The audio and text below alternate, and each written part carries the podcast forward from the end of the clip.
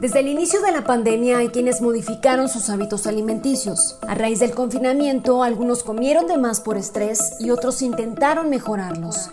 ¿Cuál fue tu situación? ¿Ahora realmente sabes comer bien? ¿Sabes cuál es el costo de una mala alimentación? ¿Qué viene después de la crisis? ¿Cuál es el impacto económico de las decisiones políticas de los gobiernos? ¿En qué debemos invertir? Mercado efectivo, el rumbo de la recuperación. Con Lucero Álvarez. Hoy platico con Alexis Castro, licenciada en nutrición. Alexis, ¿cómo estás? Qué gusto saludarte. Hola Lucero, muchísimas gracias. Este, un gustazo la invitación. Eh, todo muy bien por acá. Oye, tenemos la creencia de que alimentarnos sanamente es costoso, aunque sí sabemos que las comidas orgánicas sí tienen un precio más alto que las no orgánicas. Hay quienes por cuestiones económicas no tienen acceso a alimentos saludables, pero quienes afortunadamente sí lo tienen, sí tienen ese acceso, realmente saben o sabemos comer bien. Nos limitamos a veces a pensar en ensaladas y el jugo verde. ¿Qué opinas? Mira, yo creo que se tiene una idea errónea de lo que es una alimentación saludable. Una alimentación saludable no tiene por qué ser necesariamente costosa. Yo creo que en México tenemos una gran variedad y disponibilidad de alimentos que pueden de ser de fácil acceso para todos. No necesariamente tiene que ser una, no necesariamente una alimentación saludable tiene que tener un impacto pues en la cartera, eh, digamos, negativo. Eh, hay muchos alimentos que son saludables, que pertenecen a la canasta básica sin necesidad de necesariamente comprar como todos estos alimentos orgánicos o de moda, que gluten free, sugar free, todo lo free, ya sabes. Este, en cuanto al alimentarnos, si nos alimentamos correctamente, yo creo que eh, si hablamos en estadísticas, la mitad de la población de México padece sobrepeso. Entonces, yo creo que eso nos dice mucho de cómo nos alimentamos. Eh, también hay un consumo excesivo de bebidas azucaradas, eh, vida sedentaria, lo que se ve reflejado en una población con sobrepeso y obesidad. ¿Cuál es el costo de, de no alimentarse justo, sanamente?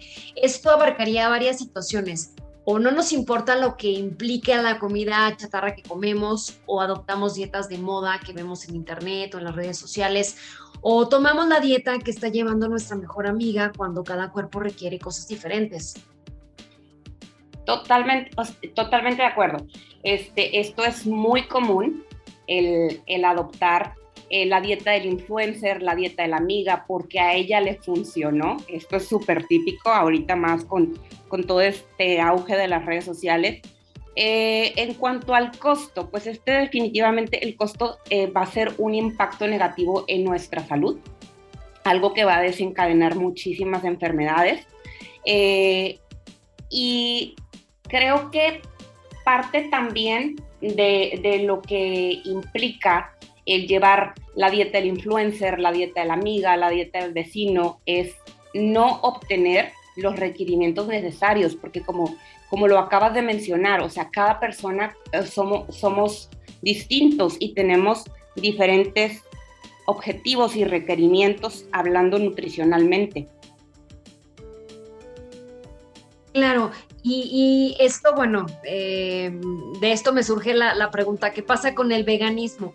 Hay quienes realmente adoptan este régimen alimenticio y sí se identifican con cierto objetivo, pero hay quienes también lo adoptan por moda. Muchos no son nutriólogos y por supuesto necesitan orientación sobre su alimentación. ¿Qué opinas? Bueno, bueno, aquí tendría que mencionar que el veganismo no es una dieta como tal, más bien es un estilo de vida donde se hace una exclusión de los, de, de los alimentos de origen animal. Aquí, eh, pues, cierto porcentaje lo hace por cuestiones éticas, otro porcentaje lo puede hacer por sostenibilidad y un porcentaje, solo un porcentaje muy bajo lo hace por motivos de salud. Este, definitivamente sí podría ser como un poco de moda, eh, pero mm, aquí hay que ser muy consciente de nuevo de las propias necesidades nutricionales para poder llevar este estilo de vida sin que tenga un efecto nocivo en la salud.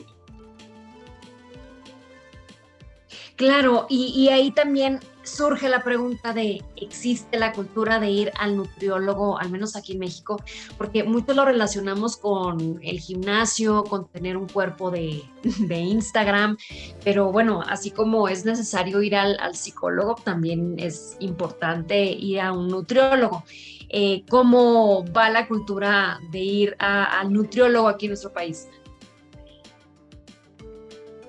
Yo creo que es muy bajo el porcentaje de la población que acude a una asesoría nutricional.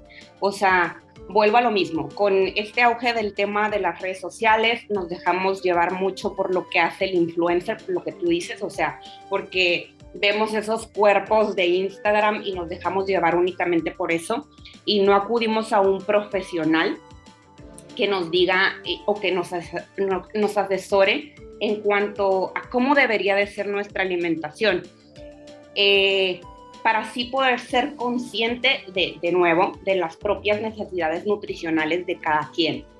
Eh, creo que en México definitivo no tenemos esa cultura, sino eh, no seríamos un país con millones de casos de, de personas que padecen diabetes, eh, siendo esta, pues de hecho es la segunda causa de muerte en nuestro país. Yo creo que eso nos dice mucho sobre la cultura de ir al nutriólogo. ¿Cuándo consideras que es necesario ir a un nutriólogo? Eh, no tenemos obviamente que esperar a tener un problema de sobrepeso u, otro padecimiento. Eh, y también te pregunto, ¿qué pasa con los niños?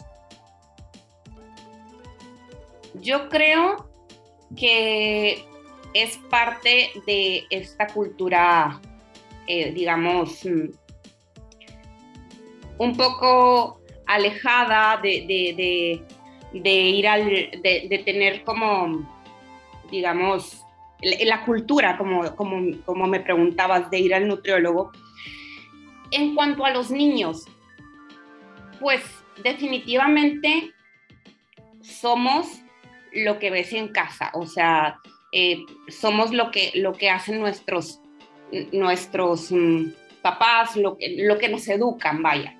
Entonces, mm, muchas personas que padecen de obesidad o sobrepeso mm, culpan a las cuestiones hereditarias cuando no es así. En realidad, lo que tiene impacto son nuestros hábitos. Eh, creo que deberíamos, o sea, si no tenemos la posibilidad de acudir o pagar una consulta con el nutriólogo, que la verdad es que ahorita ya hay muchísimos avances en cuanto a esto y creo que eh, no es, eh, hemos avanzado en el sentido de que ya hay más campañas eh, que hacen como referencia a la importancia que tiene comer saludable, de cuidar las cantidades, de cuidar este, el consumo de alimentos excesivamente calóricos. Entonces yo creo que sí hemos avanzado, nos falta todavía un poquito porque gran parte de, esta, de este porcentaje de la población que padece obesidad, muchos son niños o muchos son mm, personas mayores de este, menores de 20 años. Entonces estamos hablando de una población muy joven con ya este tipo de problemas. Bien, por último, para quienes ya regresaron a la oficina y nos están escuchando y que no haya pretexto para no comer bien, compártenos tus redes sociales para que vayamos a ellas y veamos, entre muchas otras cosas, por supuesto, el tipo de alimentos que podemos llevarnos a la oficina o, a donde sea o en la casa quienes están haciendo home office y evitar ir al a la famosísima máquina de galletas en la oficina o al refrigerador en casa. ¿Cuáles son tus redes? Claro que sí, se las comparto. En Instagram me, encuentran como Alecas Nutri, eh, de Ale de Alexis de Castro, eh, Alecas Nutri. Y en Facebook me encuentras como Alexis Castro Asesoría Nutricional.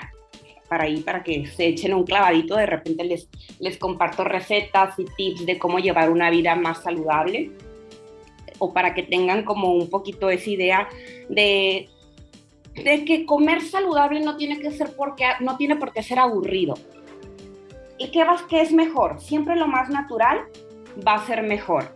Entonces, yo soy de las que opina eh, que siempre debes de cargar a lo mejor, no sé, algún snack como una fruta, eh, una porción de frutos secos, agua natural, es importante siempre mantenerse hidratado, eh, evitar los jugos o zumos o bebidas azucaradas, por eso siempre mejor preferir como traer nuestro termito con agua, infusiones naturales como té verde, té canela, jengibre, también nos ayudan como que a disminuir un poquito la ansiedad. Eh, algo de, de, granos integrales, no sé, por ejemplo, mm, pan integral con alguna porción de crema de cacahuate. Eh, son snacks como sencillos de llevar que nos van a hacer mucho mejor que un alimento procesado. Tu cuenta de Instagram me consta, está padrísima, encontramos recetas fáciles, ricas, nutritivas y bueno, de lo que empezamos hablando, económicas. Gracias Alexis, gracias por esta plática. Yo soy Lucero Álvarez, gracias a ustedes por acompañarnos, nos escuchamos en el próximo episodio. ¿Qué viene después de la crisis? ¿Cuál es el impacto económico de las decisiones políticas de los gobiernos? ¿En qué debemos invertir? Mercado efectivo, el rumbo de la recuperación. Con Lucero Álvarez.